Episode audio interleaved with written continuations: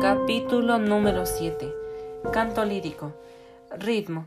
Se distingue del canto popular por la tesitura y la extensión vocal del cantante. La tesitura de una voz se define por el buen timbre y ritmo. Volumen considerable, un vibrato igualado la posibilidad de un mesa di voce y la posibilidad de agilidad y coloratura. Características.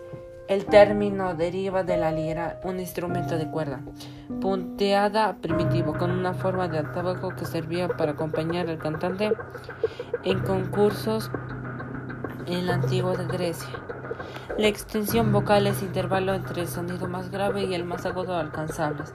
En los cantantes líricos la extensión suele ser de dos octavas o más, aunque en los tenedores puede ser de poco menos de dos octavas.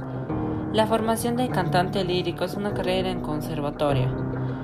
Dura comúnmente entre 5 y 10 años y en muchos países termina con un grado académico.